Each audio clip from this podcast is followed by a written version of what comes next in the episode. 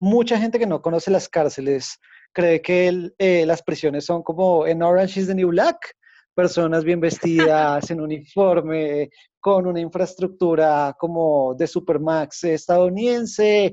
Eh, las cárceles colombianas no tienen nada que ver con esos sistemas. Eh, nosotros estamos en un sistema hiperhacinado, con una infraestructura de cárceles de 60, 70 años la mayoría, pero incluso hay cárceles como la de Zipaquirá que tiene 300 años, la cárcel de Quibdó que tiene más o menos 150, 200 años. Eh, hay muchas cárceles que antes eran conventos, reformatorios, escuelas del siglo XIX que luego las adaptaron a prisiones. Eh, entonces eso le da una idea muy general de cuáles son las dinámicas que suceden dentro de, dentro de las prisiones.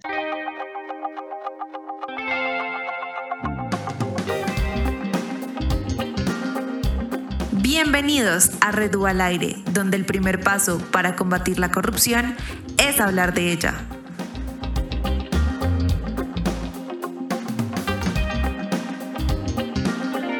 Bueno, bienvenidos a otro episodio más de Red U al Aire. Hoy tenemos como invitado a un maravilloso profesor que se llama Mario Andrés Torres. Él es abogado y magíster en Derecho Internacional, asesor jurídico del Grupo de Prisiones de la Universidad de los Andes y profesor de cátedra de la Jorge Tadeo Lozano. Bienvenido Mario, es un gusto para mí poder tenerte hoy en este podcast después de haberte conocido siendo mi profesor y luego de trabajar en cárceles contigo. ¿Cómo estás? Hola Daniela, muchas gracias por invitarme, muchas gracias a todos los oyentes. Bueno, para empezar entonces quisiéramos hablar de este tema como tan incipiente que es la corrupción en las cárceles, ¿verdad, Dani? Sí, Mario, eh, también en primer agradecerle por brindarnos este espacio. Para nosotros es muy enriquecedor tener a alguien que, que viva los, los parámetros de la cárcel, que no es fácil, es una situación en donde vivimos, o pues por lo menos yo como actor del sistema, pero sin involucrarme tanto, veo que es una cosa eh, pues denigrante de todas las condiciones de dignidad humana. Y yo me imagino que uno de los factores de esto es, es precisamente la corrupción que se vive dentro de las rejas, ¿no? Entonces mi primera pregunta es, cuando hablamos de corrupción en la cárcel, ¿Qué, fenómenos se presentan? ¿Qué es? ¿Cómo se da?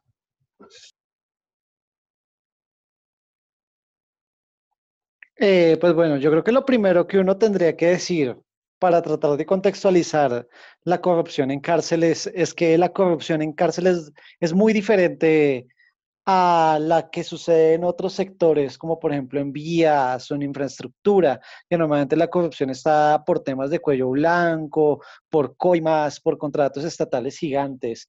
Eh, la corrupción es, en cárceles está principalmente por temas de necesidades básicas. Eh, mucha gente que no conoce las cárceles cree que eh, las prisiones son como en Orange is the New Black, personas bien vestidas, en uniforme, con una infraestructura como de Supermax estadounidense.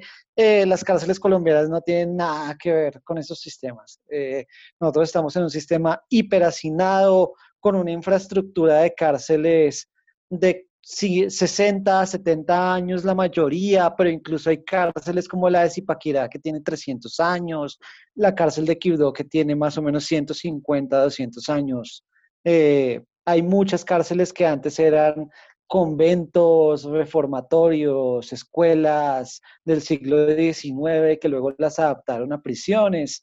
Eh, entonces eso le da una idea muy general de cuáles son las dinámicas que suceden dentro de, dentro de las prisiones, porque uno está en un sistema hiperhacinado con temas graves de acceso a agua, de acceso a bienes básicos y con un problema grave de capacidad del IMPEC, de guardia penitenciaria, para controlar lo que sucede adentro.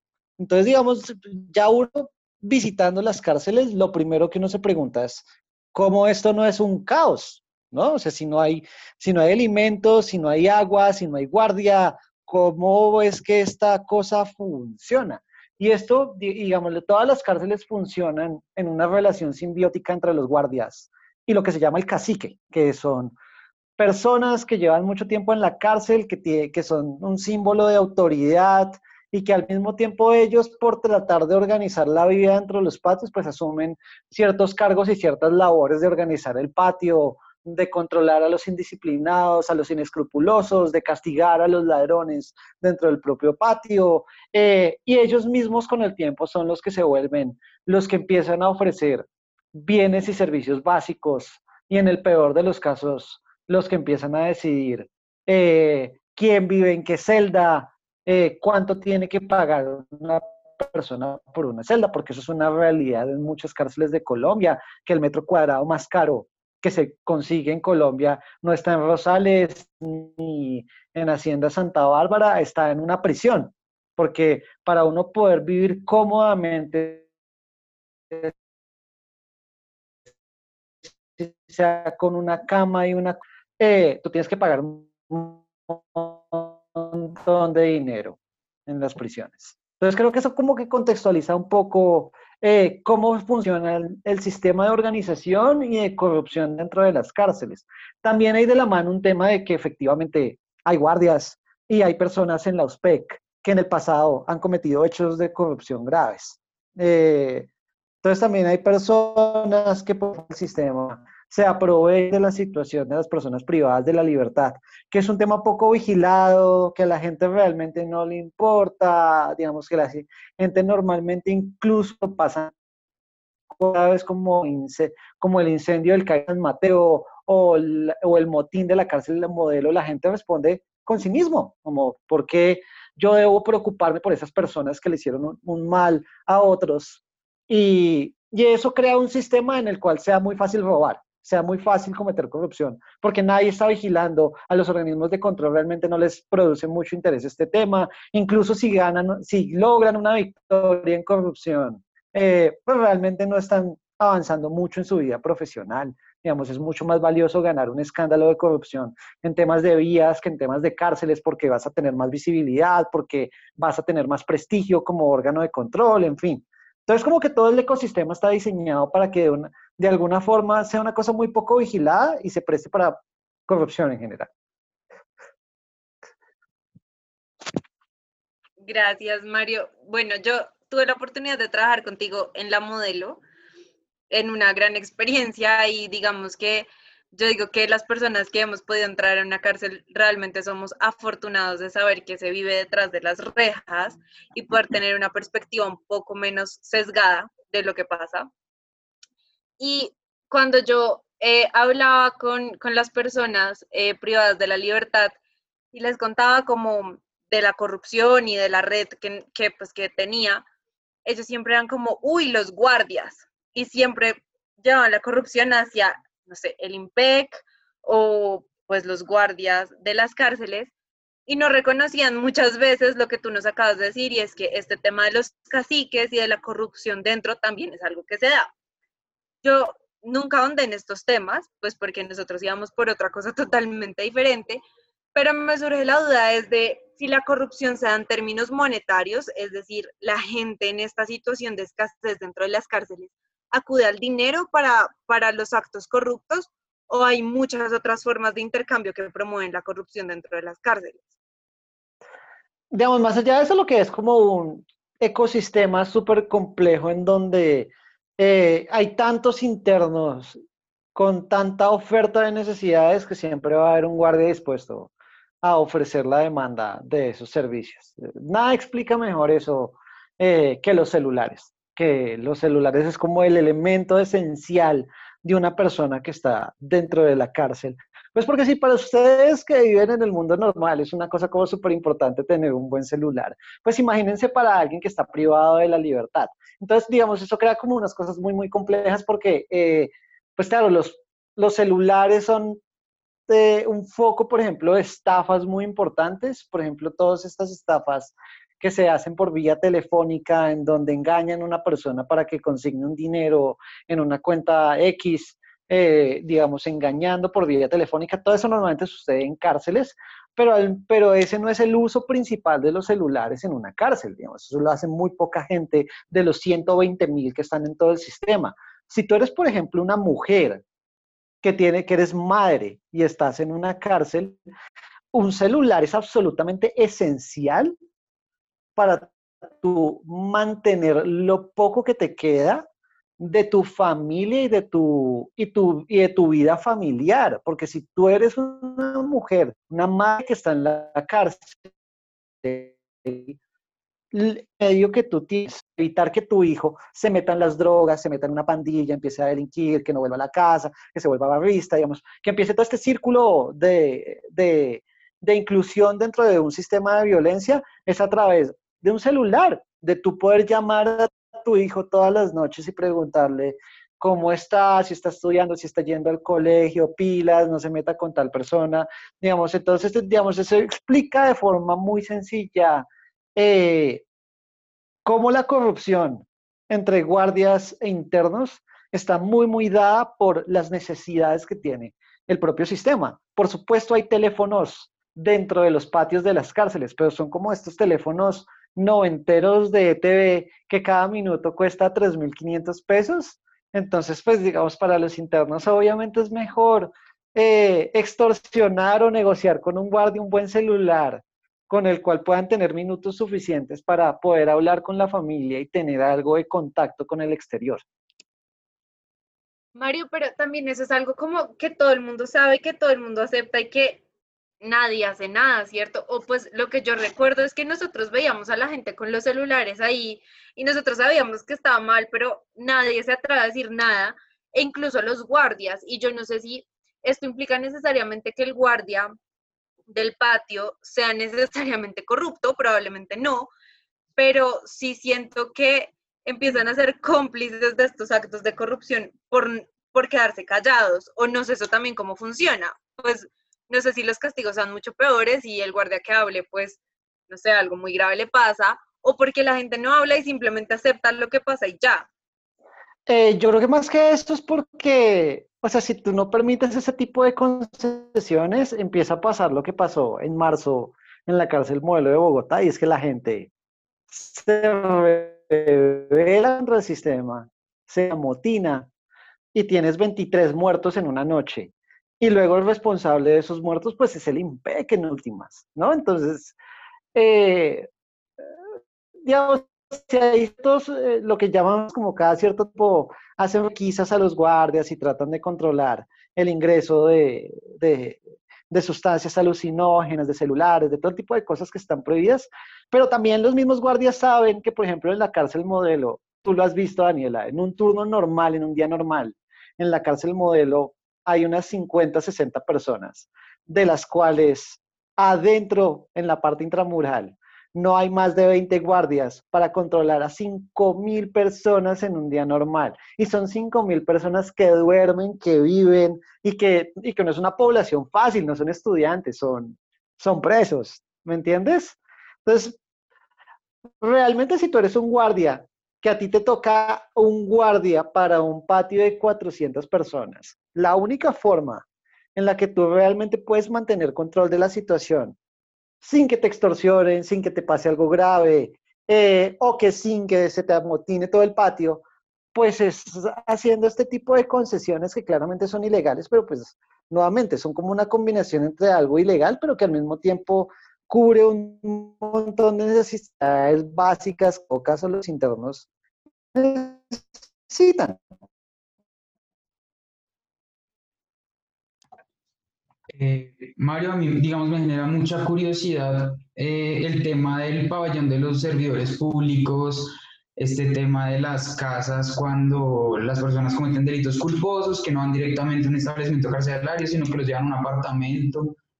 ¿Cómo, cómo funciona la, la corrupción precisamente en estas situaciones de escasez con personas que se sabe que tienen poder adquisitivo, personas que tienen lo que se llama la criminalidad de, cuello blanco, el estatus social, la reputación, que precisamente el guardia del IMPEC le dice, doctor, a pesar de ser condenado por un delito de celebración de contratos que tiene 10, 12 años de prisión, ¿cómo funcionan estas dinámicas en este escenario de, la criminalidad de cuello blanco, precisamente? Eh, yo lo primero que diría es que yo, digamos, yo creo que probablemente la enorme mayoría de personas que están en el patio 3 de la modelo, que es el patio bonito, o en las casas fiscales de la picota, o en el batallón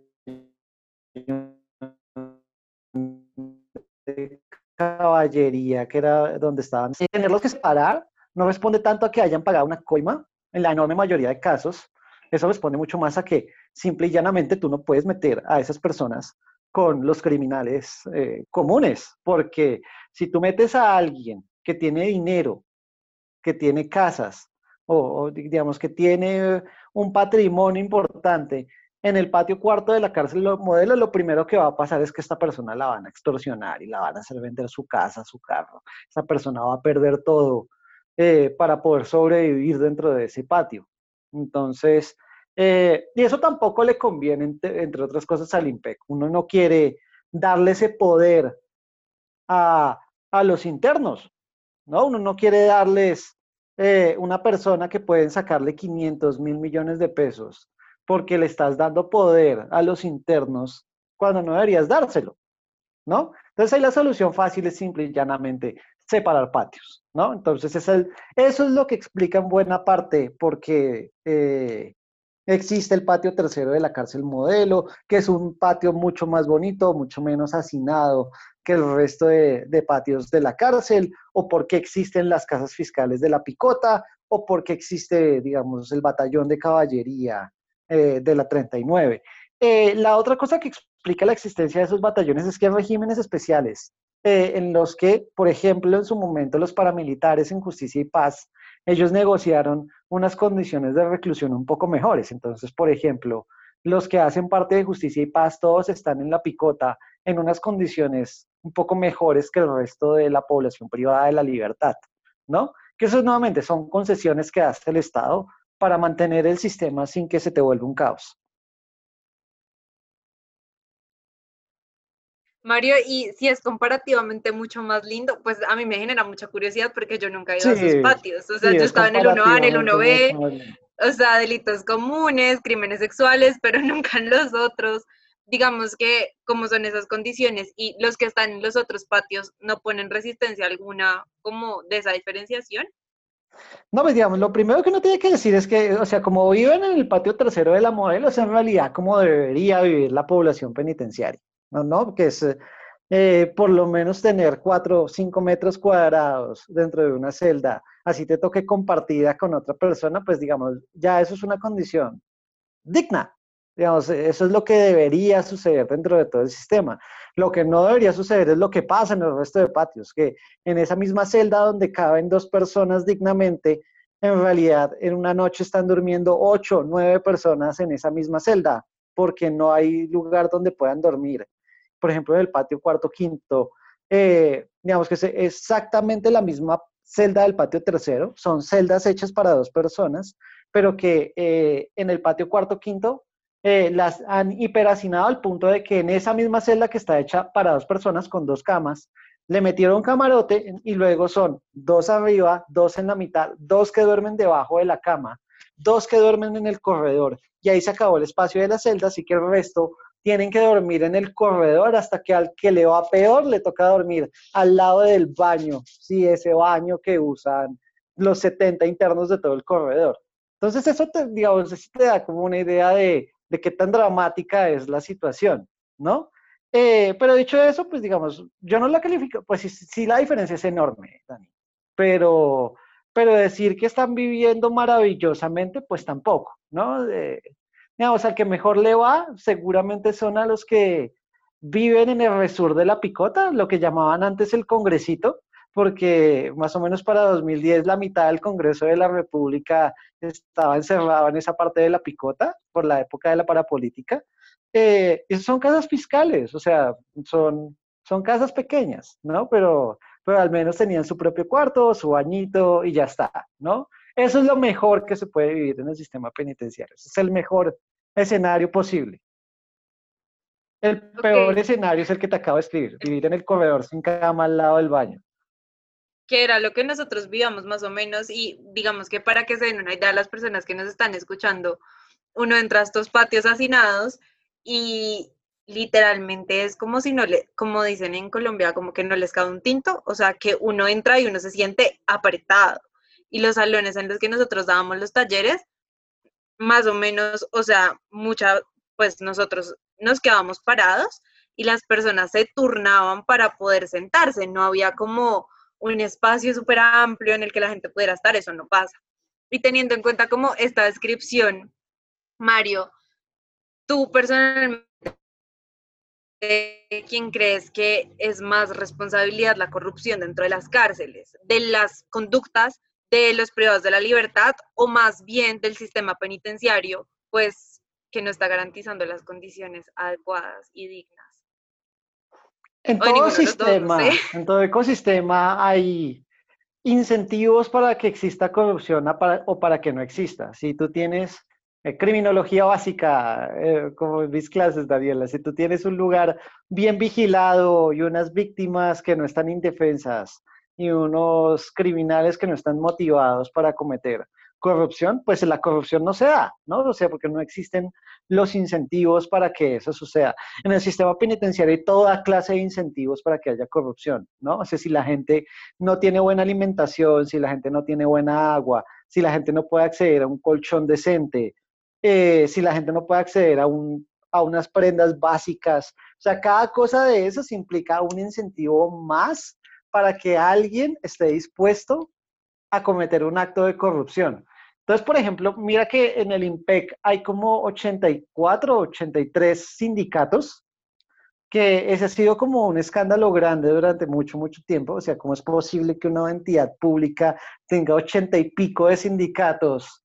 Eh, y eso se explica, primero en parte, pues porque las los guardias, pues ellos también están sufriendo esto, ¿me entiendes? O sea, les toca les toca una situación súper difícil, ellos les toca acompañar todo el día a los presos, básicamente ellos son unos presos más dentro del sistema, solo que pueden salir por la noche a dormir afuera. Eh, entonces como que ellos también se organizan para tratar de mejorar un poco sus condiciones, pero al mismo tiempo hay algunos sindicatos que también funcionan como una bisagra eh, para proteger a algunos guardias corruptos, o para proteger a algunos guardias que han tenido problemas antes en unas cárceles, entonces los trasladan a otro lado y ya está. Eh, entonces como que eso habla como de un ecosistema muy, muy complejo en el que, eh, pues por supuesto hay como participación de ambos, pero lo que uno debería preocuparse no es tanto quién, uno debería preocuparse en que esos incentivos no existan. Así, si la gente viviera dignamente, no, hay, no habría necesidad de, de hacer una vigilancia tan fuerte en temas de corrupción. Además, en un tema en el que francamente no hay recursos para hacer seguimiento a corrupción en cárceles, porque la gente está ocupada en que el sistema, en que el sistema no explote, ¿no? Mario, y, volviendo al, al, tema de los incentivos, digamos, en, no quiero decir mercado, pero digámoslo en este mercado de, de la, de la corrupción en la cárcel, ¿usted cree, digamos, una persona con medio aseguramiento, es decir, que no está condenada, quizás tenga un poco de rezago frente a estos estímulos o igual el día que va para adentro ya entra en estas dinámicas de este ecosistema? Se lo voy a poner en esta, eh, en, como en estos términos. Uno de los, digamos, de los aprendizajes más dolorosos, creo yo, que, que yo he vivido con estos años, es que uno cree que todas las personas que están en la cárcel son personas súper malvadas, que han hecho una cosa súper mala a la sociedad. Eh, y no es muy así, la verdad. O sea, si hay gente que está muy, muy profesionalizada en el delito y si hay gente que ha hecho cosas muy atroces, Daniel, pero también hay mucha gente que está sindicada por delitos como, por ejemplo, como corrupción privada, que honestamente eso le puede tocar a cualquiera, Daniel. O sea, si usted le va mal en una empresa, ¿no? Usted es el CEO de una empresa o de un conjunto y usted administró mal una plata, usted puede terminar preso por corrupción privada fácilmente, ¿no? Eh, y hay mucha gente que está presa inocente y no son pocos, de verdad, Daniel. Entonces imagínese, por ejemplo, que usted entra a la cárcel modelo y usted lo, que, lo primero que le dice en el primer día es que no hay espacio donde usted pueda dormir, ¿no? Porque no hay espacio. Así de sencillo, Daniel. Entonces eso solo se soluciona de una de dos formas. O usted soluciona eso a cuchillo, haciéndose ver con violencia para que lo respeten, uno, o usted soluciona eso imponiendo un precio, imponiendo un mercado a las camas. Esas son las dos soluciones posibles ante ese problema de decidir quién duerme en una cama y quién no. ¿No? Entonces, si usted es una persona, por más bueno que usted sea, Daniel, si usted terminara algún día preso, usted automáticamente queda a la merced de ese mercado. Entonces usted tiene dos opciones. O no participar de ese mercado y arriesgar su vida, o ingeniárselas para tratar de buscar a través de ese mercado lo básico que usted necesita para sobrevivir. O sea, básicamente el sistema lo consume a uno apenas uno entra porque es la ley de la supervivencia, por decirlo No, yo he visto, Daniela, gente que ha perdido su casa, que ha perdido su carro. Eso, eso sí es como el, el lado oscuro más dramático del sistema penitenciario. Gente que ha perdido todo su dinero, su casa, su carro, por tener una cama y por tener una vida más o menos digna mientras está en la cárcel. Mario, y como en ese contexto, eh, ¿qué tan posible o cómo se vive en paralelo el proceso de resocialización en un espacio lleno de corrupción y en el que, pues, lo que aplica la ley de la supervivencia? La verdad es que la infraestructura es tan mala que muy, muy poca gente recibe educación. Por ejemplo, tú y yo íbamos eh, el año pasado a tratar de dictar unos cursos de derechos humanos y emprendimiento con la población privada de la libertad. Pero nosotros queremos una universidad grande, la Universidad de los Andes, y queramos un grupo grande además, porque éramos como unas 20, 30 personas que nos turnábamos durante seis meses para dictar todos estos cursos. Con toda esa capacidad que tenemos, en todo caso no éramos capaces de atender a una población de más de 30 personas. Y esta es una cárcel de 5.000 personas. Entonces eso te da una dimensión de lo absolutamente imposible que es lograr un proceso de resocialización más o menos digno para, todas las personas. Lo cierto es que el 70-80% de las personas eh, pasan buena parte del día mirándose los tenis y mirando el techo, porque realmente no hay nada más que hacer, o jugando parqués, que es el deporte nacional de las prisiones colombianas. Eh, Dicho eso, pues sí hay formas de, de lograr. Si uno es inteligente y sabe sortear el sistema, hay formas de uno inventarse sus propios procesos de resocialización, sea porque te tocó de panadero y aprendiste a hacer pan o porque eh, te, te le mediste a tú mismo ser el que hace los arreglos de la cárcel y en eso ya aprendiste a ser un buen obrero o porque montaste una obra de teatro y luego ya te dejan salir más o menos seguido para tu entrenar en tu obra de teatro. Entonces, digamos, también depende un poco de uno, ¿no? Eh, y depende como de, del talento que tengas para poderte mover dentro del sistema y que no te toque todo el día metido en el patio y también depende de lo juicioso que seas, pues porque por supuesto si eres indisciplinado, si no te cortas el cabello juicioso, si no sigues las reglas de la cárcel, pues los guardias no te dejan salir a recibir educación, trabajo, enseñanza. Eh, ¿Cuál es el problema más grave, creo yo, de todo el proceso de resocialización? Ni siquiera está dentro de la cárcel. El problema más grave es que una vez tú estás afuera, tú estás marcado de por vida, porque los antecedentes judiciales en Colombia puede verlos cualquier persona. Eso no debería ser así. La gente debería tener un derecho a la veas data y a poder, eh, digamos, pasar la página de la cárcel sin tener que dar mil explicaciones. Eh, pero eso no es así. Toda empresa, de, toda empresa de recursos humanos cuando va a contratar a alguien, lo primero que hace es averiguar antecedentes judiciales. Y, y eso es una marca que hace casi imposible para las personas privadas de la libertad salir de ese círculo de pobreza extrema. Entonces, digamos, hay unos servicios oh, súper, súper básicos que ofrecía antes el IMPEC y que hoy por hoy ofrece la fundación de Joana Bamón, que ella hace un trabajo maravilloso en cárceles. Entonces, ellos han conseguido, como por ejemplo, para las personas que han salido de la cárcel, eh, cursitos de plomería, el cursito de panadería, de hacer telas, como cosas básicas con las cuales la gente podría conseguir un empleo básico con el cual sobrevivir. eh, pero los esfuerzos son absolutamente insuficientes ante la cantidad de gente. Digamos. Hay, hay gente que si no, no, no estuvo en el proceso de resocialización sabe perfectamente que la única oportunidad que tiene para poder comer cuando salga de la cárcel es volver a hacer lo que hacía antes, volver a delinquir, volver a traficar, en fin. Mario, y, digamos, ¿cómo es, cómo es el, el rol de, de, la institucionalidad en esta, en esta corrupción? Es decir, el, el rol del INPEC y del USPEC en estas dinámicas es un rol activo, es decir, eh, son intermediarios, reciben tajada, o más bien es un, es un rol pasivo eh, diciendo, bueno, yo permito estas dinámicas y ya, ¿cómo, cómo es esa, esa intervención institucional en, en estas dinámicas?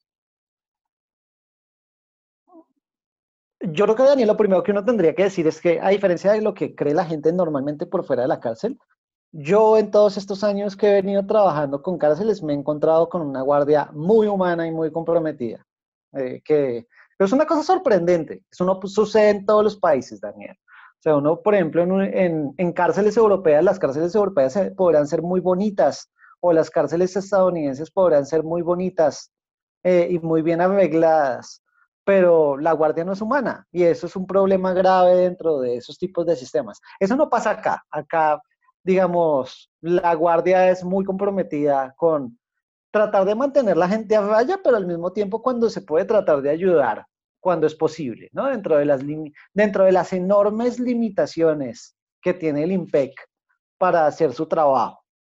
Eh, por supuesto, debe haber guardias corruptos y guardias eh, sobre todo guardias que permiten, ¿no? O sea, que tienen una actitud pasiva frente a lo que están viendo. Eh, pero, pero sí, yo creo que una cosa que yo sí he visto dentro del sistema es guardias muy humanos, muy comprometidos con la cosa, que les toca un trabajo muy duro, muy mal pago, eh, y que eso también explica por qué se organizan entre ellos y por qué también hacen parte de este ecosistema de intereses dentro de las cárceles. La USPEC es otra historia, Daniel, porque la USPEC nació en su momento en 2011, eh, de unos escándalos que estaban sucediendo en el 2011 que tenían que ver como con unas coimas por traslados, y en su momento a Vargas Lleras se le ocurrió la grandiosa idea de que era mejor dividir las funciones del IMPEC en dos instituciones, una que se dedicara solo a la custodia y vigilancia, que es el IMPEC, y otra que se dedicara a construir, a ofrecer salud y ofrecer alimentación, que es la Unidad de Servicios Penitenciarios, la USPEC. Eh, yo debo decir con todo, con todo el corazón que eso es un invento pésimo por donde uno lo vea, ¿no? O sea, por, comenzando porque si uno es el director de una cárcel y a ti se te rompe un tubo, Daniel, o se te daña algo locativo dentro de la prisión, antes de 2012 bastaba con que el director de la cárcel dijera, bueno, saquemos plata y arreglamos este tubo y fin del problema. Después de 2011, como es una entidad diferente la que hace construcción y, y como arreglos locativos, ya el director de la cárcel no tiene ese poder. Entonces uno ve que las cárceles se van deteriorando sin que suceda nada. Y lo cierto es que la USPEC es una entidad que ha funcionado mal, eso lo sabe todo el mundo. Está calificada como una de las instituciones más corruptas de todo el sistema colombiano. Eh, y de hecho, desde 2011, la función principal de los PEC era construir cárceles, que yo personalmente creo que no es una solución de fondo para el sistema penitenciario, pero pues bueno, si quieren construir cárceles, que lo hagan. Pero lo cierto es que en 2011 se le ha girado año a plata a los PEC para que construya cárceles. ¿Conoce una cárcel nueva en los últimos 10 años? No hay ninguna. La última cárcel que se construyó en Colombia fue tal vez Cómbita o la Tramacúa en Valledupar, que fue como en 2005, 2006. Pero PEC no ha creado una sola cárcel nueva, que eso habla de, del tremendo nivel de corrupción, pero más que de corrupción, eh, como del tremendo nivel de ineficiencia de esta entidad. Total. Y, y esto un poco también digamos que aterrizando a las cárceles pues de mayores de edad, porque otro cuento muy diferente sucede también con los menores de edad y con toda la custodia en estas cárceles. Em, yo tuve la oportunidad de trabajar también en el Redentor em, y digamos que siento que esta humanidad que uno vive con el IMPEC en la modelo es totalmente diferente a lo que se vive con la guardia del Redentor y, de las cárceles de menores. Y creo que eso también responde un poco a las dinámicas, no solo de corrupción, sino a las dinámicas sociales y de resocialización que se promueven dentro de los centros penitenciarios. Y sí creo que el rol de la, pues de la guardia es fundamental para promover un poco este camino, aunque ya como nos dijiste, Mario, sabemos que, que el camino para la resocialización va mucho más allá de solo lo que pasa adentro y tenemos que trabajarle un poco más a lo que pasa afuera y, a todo este sistema de que los presos puedan pasar la página cuando salgan de cumplir su condena, que yo siento que es algo fundamental. Eh, yo lo que creo es que incluso nosotros como grupo de prisiones hemos pasado un montón de tiempo, Daniela, estudiando cárceles del orden nacional, del IMPEC, eh, pero las cárceles tienen una enorme relación, primero con el sistema penal de responsabilidad adolescente, que es una cosa que ni siquiera nosotros, que supuestamente somos eh, el grupo de investigación por excelencia en cárceles en Colombia, eh, nos hemos dado a la tarea de estudiar en detalle, porque es un lugar oscuro dentro del sistema de justicia, y, y, oscuro en el sentido en que, en que muy poca gente pone sus ojos sobre lo que está pasando en el Redentor o lo que está pasando, por ejemplo, en las estaciones de policía, en las URIs, en las UPJs. Solo hasta este año se empezaron a dar cuenta el nivel y la gravedad de la situación, de lo que ha venido sucediendo en, en, eh, en los CAIs, en, todo, en toda Colombia, pero particularmente en Bogotá, que casi todo CAI tiene una denuncia grave de torturas o de un delito sexual se cometió en un CAI, ejemplo, y yo creo que lo que demuestra de forma más dramática lo que estoy hablando es que en septiembre, el 4 de septiembre, se quemó el CAI de San Mateo, muriendo incinerados, quemados vivas, nueve personas de las once que estaban encerradas. Y lo que deciden los del CAI cuando empieza el incendio es que en vez de dejar a la gente libre, prefieren a la gente detenida muerta que a la gente detenida libre. Y eso habla muy fuerte del nivel de deshumanización que existe por fuera del sistema penitenciario, en el sistema de detenciones transitorias, en estaciones de policía, en CAIS, en UPJs, pero también lo que está sucediendo en el Redentor, donde también ha habido denuncias de tortura eh, con menores de edad. Y eso habla de un problema grave de que no, es, de que no hay gente suficiente para, poner los ojos en esa parte oscura de la justicia, eh, digamos, en esa parte donde incluso los académicos y los periodistas no habíamos visto la gravedad del problema de lo que estaba sucediendo allá. Y todo eso solo se devela cuando, cuando pasan cosas graves como gente quemándose viva o gente siendo torturada en un video en el Redentor. Bueno, Mario, yo Voy a intentar concluir esta charla muy brevemente eh, diciendo las palabras que la Corte Constitucional ha dicho hace 8.000 de años y que no hemos hecho caso y es estado de cosas inconstitucional. Yo creo que podríamos resumir todo lo que hemos hablado en esas palabras y es que a día de hoy creo que el sistema penitenciario y carcelario colombiano no es viable. Yo no veo una viabilidad real con esto quizás para algo que nosotros los abogados llamamos prevención general negativa, quizás, como tenerle temor a la cárcel y, y ese tipo de cosas, pero yo creo que no sirve para nada más. Creo que todos los demás fines de la pena quedan olvidados, segregados, y, y me parece totalmente grave, pues todo lo que nos contó hoy es una cosa que, ah, pues a nadie, no, no nos vamos a engañar, la cárcel no funciona perfectamente en ningún lugar pero pues en estas situaciones creo que no sirve, pero para nada, creo que... Pero al mismo tiempo, Daniel, usted es consciente de que las cárceles no funcionan, pero al mismo tiempo nadie está dispuesto a hacer cambios fundamentales en las cárceles, porque en todo caso, el día que usted le roban el celular, usted lo que quiere con ese preso es que no metan preso, que se pudra en la cárcel, por decirlo coloquialmente. ¿Cierto? Entonces, es como que cada vez que yo cuento esta historia, Daniel, cada vez que yo le cuento esta historia a Daniela o a mis estudiantes de cine y crimen hace un par de años, la gente como que queda como en shock, como que queda muy impresionada de ver la realidad de las cárceles, pero la gente está muy poco dispuesta a, a pensar en soluciones radicales, ¿no? O en soluciones que realmente eh, den en, en donde tiene que estar la solución del sistema. Yo soy académico, Daniel, y me puedo dar el lujo de proponer la solución más radical, porque me puedo dar ese lujo. Hay otras personas que no se pueden dar el lujo que yo me doy. En Estados Unidos hay una sentencia de la Corte Suprema de los Estados Unidos que se llama Brown versus Plata, de la Corte Suprema estadounidense, que describe una situación más o menos parecida a la de Colombia en las cárceles de California. Un hacinamiento desbordado al punto que estaban encarcelando a personas como en jaulas, como en perreras, ¿no? Eh, ¿Y qué es lo que decide la Corte Suprema estadounidense?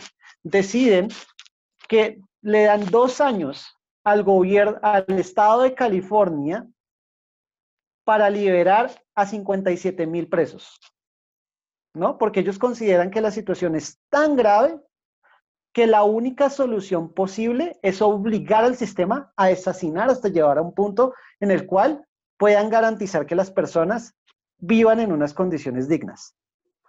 Si yo digo eso en Colombia, en la W, eso es un escándalo, Daniel, ¿no? Pues porque la gente va a salir a decir algo que es cierto y que es una preocupación de seguridad ciudadana perfectamente válida. Y es que eh, si yo digo que tienen que salir 40 mil personas del sistema penitenciario, porque lo creo firmemente, ¿no? Porque creo que hace parte integral de la solución que requiere el sistema, pues la gente me va a decir, pues que esa gente va a volver a delinquir, que no ha pasado por un proceso de resocialización, que quién va a garantizar la seguridad de todos nosotros. Eh, pero es donde hay que tratar de pensar, como con mucha más fuerza, cómo uno piensa una política criminal integral. Por supuesto, el mensaje no puede ser que esta gente sale a sus casas libre y se acabó, ¿no? Lo que debería suceder en un sistema que esté bien diseñado es que esas 40 mil personas pasen a un sistema de vigilancia extramural en el cual haya una, una fuerza de policía suficiente para vigilar a esas 40 mil personas que están en prisión domiciliaria o que están eh, en libertad condicional. Y eso es, eso es posible. Y eso es posible porque de hecho desde que inició la pandemia eh, se han liberado solo con el trámite ordinario, solo porque los jueces de la República de Colombia empezaron a ver la tragedia de la situación de tener gente encerrada en las cárceles con COVID, han logrado sacar a 20 mil personas, sin que nadie haya dicho nada y nadie haya, haya hecho un escándalo real. ¿Qué es lo que no existe en Colombia que sí debería existir, que hace parte integral de la solución? En Estados Unidos y en buena parte de la Unión Europea existe lo que se llaman los oficiales de parol, que son como oficiales dedicados única y exclusivamente a hacerle vigilancia a las personas que están en domiciliaria o en libertad condicional.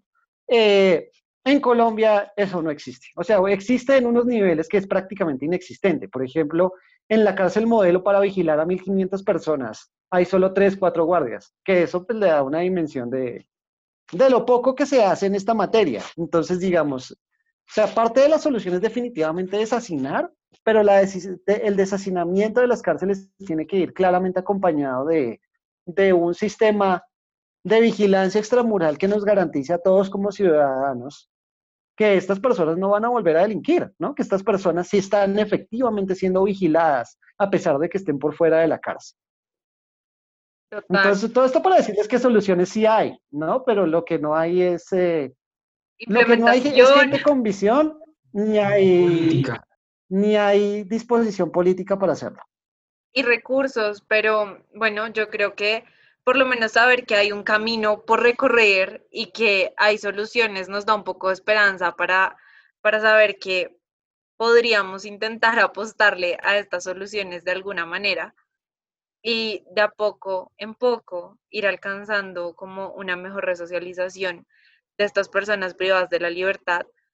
Mm, Mario, gracias a hablar contigo siempre es un aprendizaje total. Em, siento que esta es una manera de acercar un poco a nuestra audiencia a lo que son las cárceles, a quitar imaginarios que uno tiene como que el pabellón de los políticos es lujos y maravillas o que todo el que está en las cárceles es una mala persona, porque pues tú y yo hemos podido vivir de primera mano la experiencia de saber que esto no es así. Eh, muchísimas gracias por tu tiempo, por enseñarnos tanto y pues nada, finalmente nos queda muy claro que esta corrupción dentro de las cárceles se promueve por un sistema eh, interno que va mucho más allá o de los guardias o de los presos, sino es algo que tenemos como país que solucionar y que promover que nuestros políticos apoyen para que realmente la resocialización sea posible y la vida dentro de las cárceles sea digna y pues con menos corrupción, que es pues al fin y al cabo lo que a nosotros nos interesa. Muchísimas gracias, Mario, de nuevo. No, muchísimas gracias a ti, Daniela, por, todo, por, por permitirme participar de este programa. Y muchas gracias a todos por escucharnos.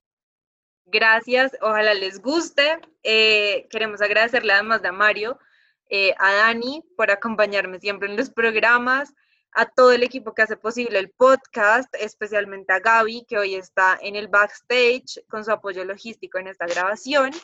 Eh, no olviden seguirnos en nuestras redes sociales, en Instagram y en Twitter aparecemos como Red Raya el Piso UA y en Facebook como la Red UA. También pueden visitar nuestra página web www.reduniversitariaanticorrupción.org para ver más contenido sobre nosotros. Y recuerden que el primer paso en los podcasts para combatir la corrupción es hablar de ella. Así que si les gustó el podcast, por favor compártanlo y anímense a hablar de esto. Muchas gracias.